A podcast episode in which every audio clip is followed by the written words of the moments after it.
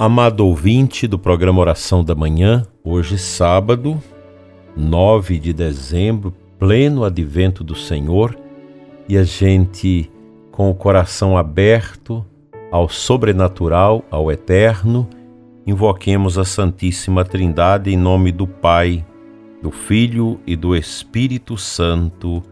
Amém.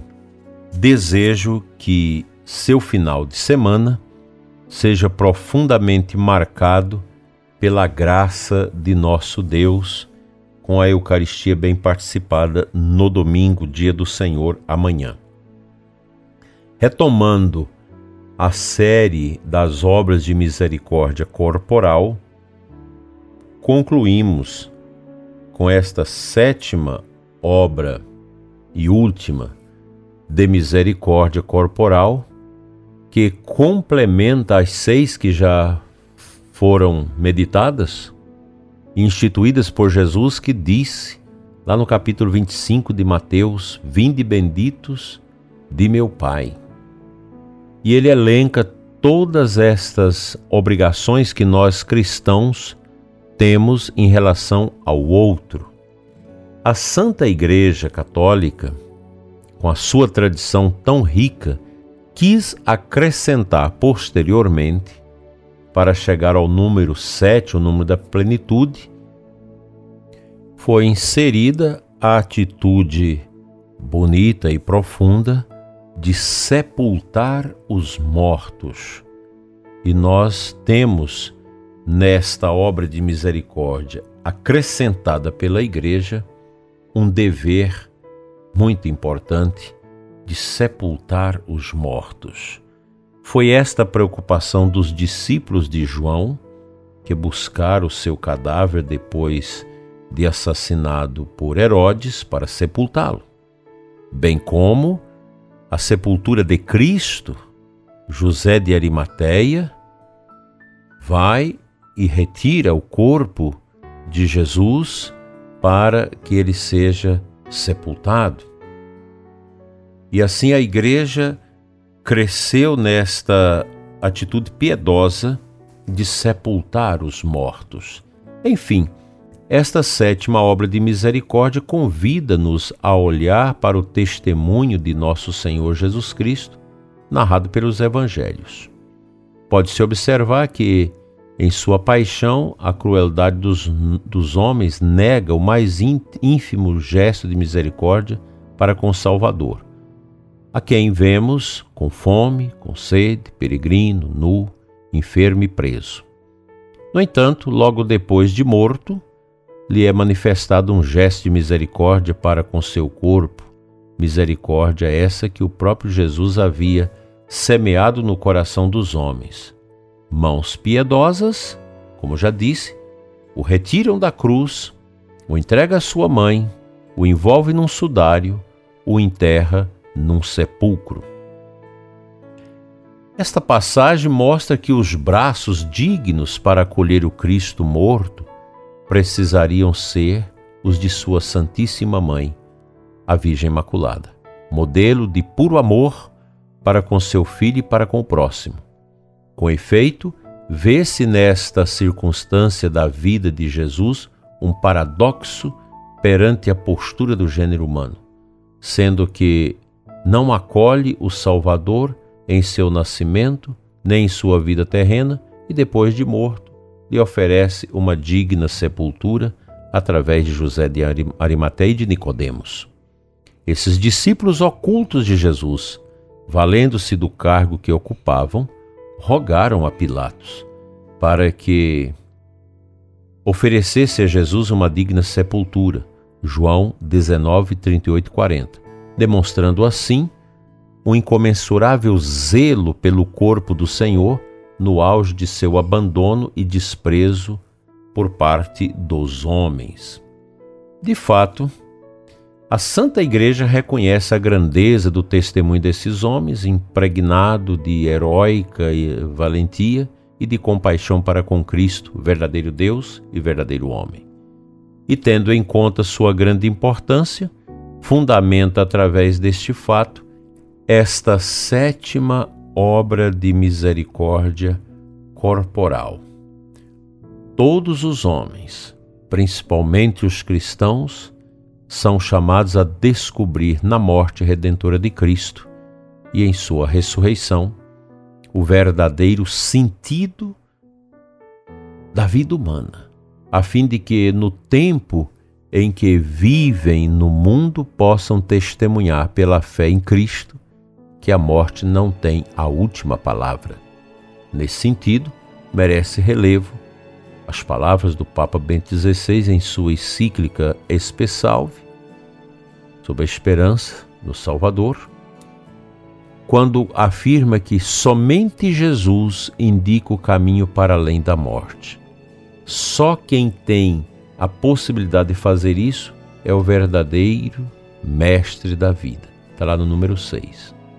Desse modo, é evidenciada, evidenciada a imortalidade da alma, que ainda nesta vida é fortalecida pela virtude teologal da esperança, que traz a certeza da permanência com Cristo após a morte e torna o homem capaz de enfrentar a morte em si mesmo e nos outros com serenidade.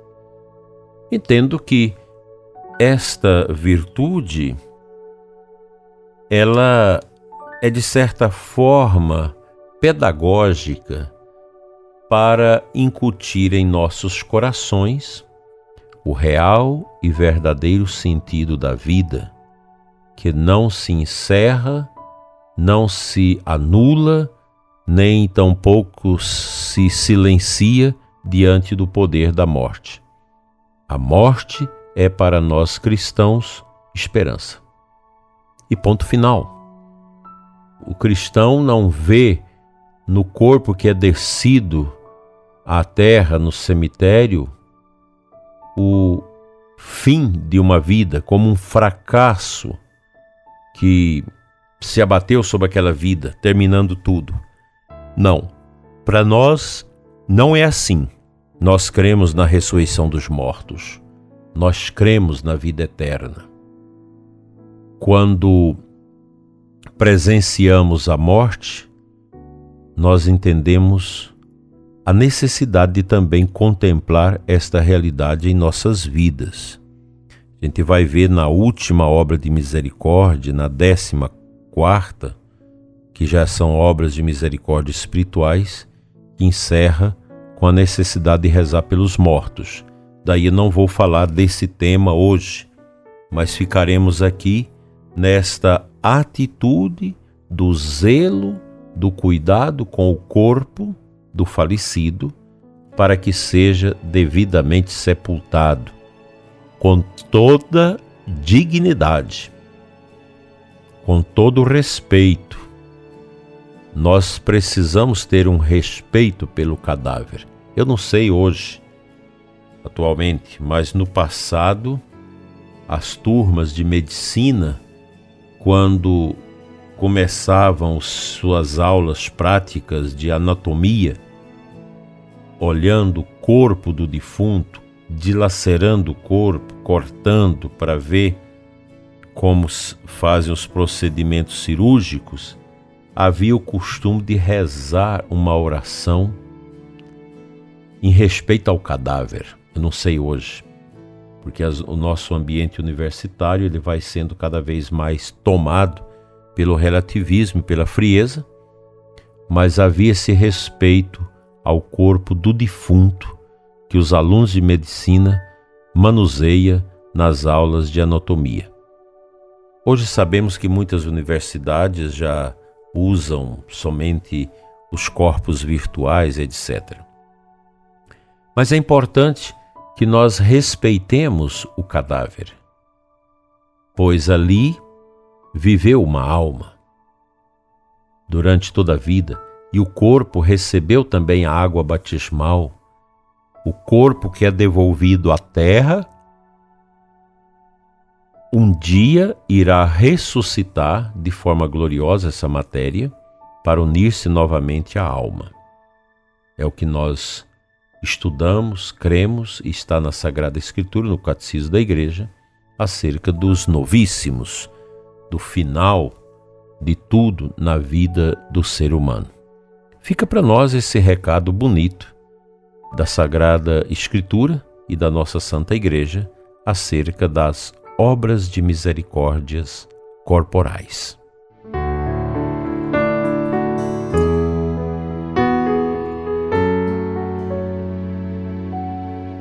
A antífona de entrada da Santa Missa deste sábado traz para nós o Salmo 79, versículo 4. Vinde, Senhor, que estais sentado acima dos querubins, mostrai-nos a vossa face e seremos salvos.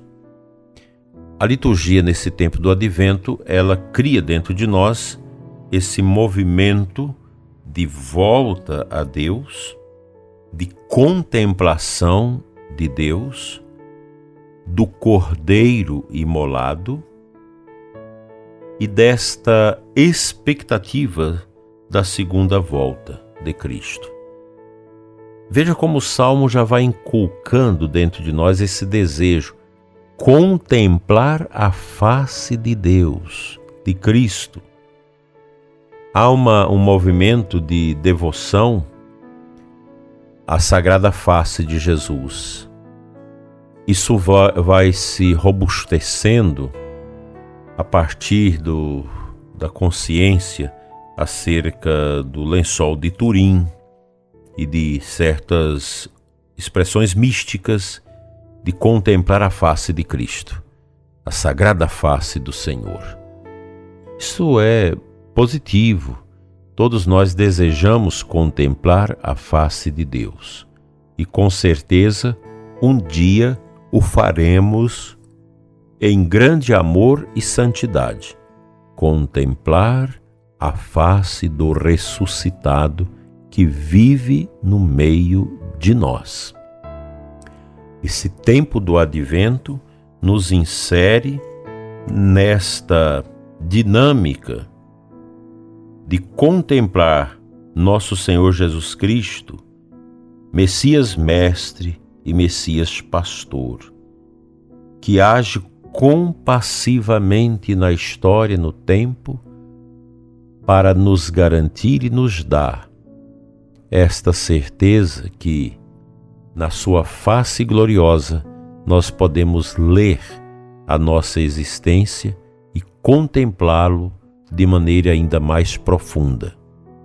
No contexto das obras de misericórdia que estamos a meditar, podemos entender que na face do sofredor é possível contemplar a face do crucificado. Nós temos na iconografia católica a face do crucificado, a gente tem aquela tradição com a Verônica que canta na Sexta-feira Santa aquele hino tão triste e vai desacortinando nas suas mãos o ícone da face dolorosa de Jesus. Essa face dolorosa de Cristo, nós a contemplamos na face dos que sofrem. Mas queremos também, mais do que nunca, contemplar essa face no menino do presépio, bem como no Cristo ressuscitado.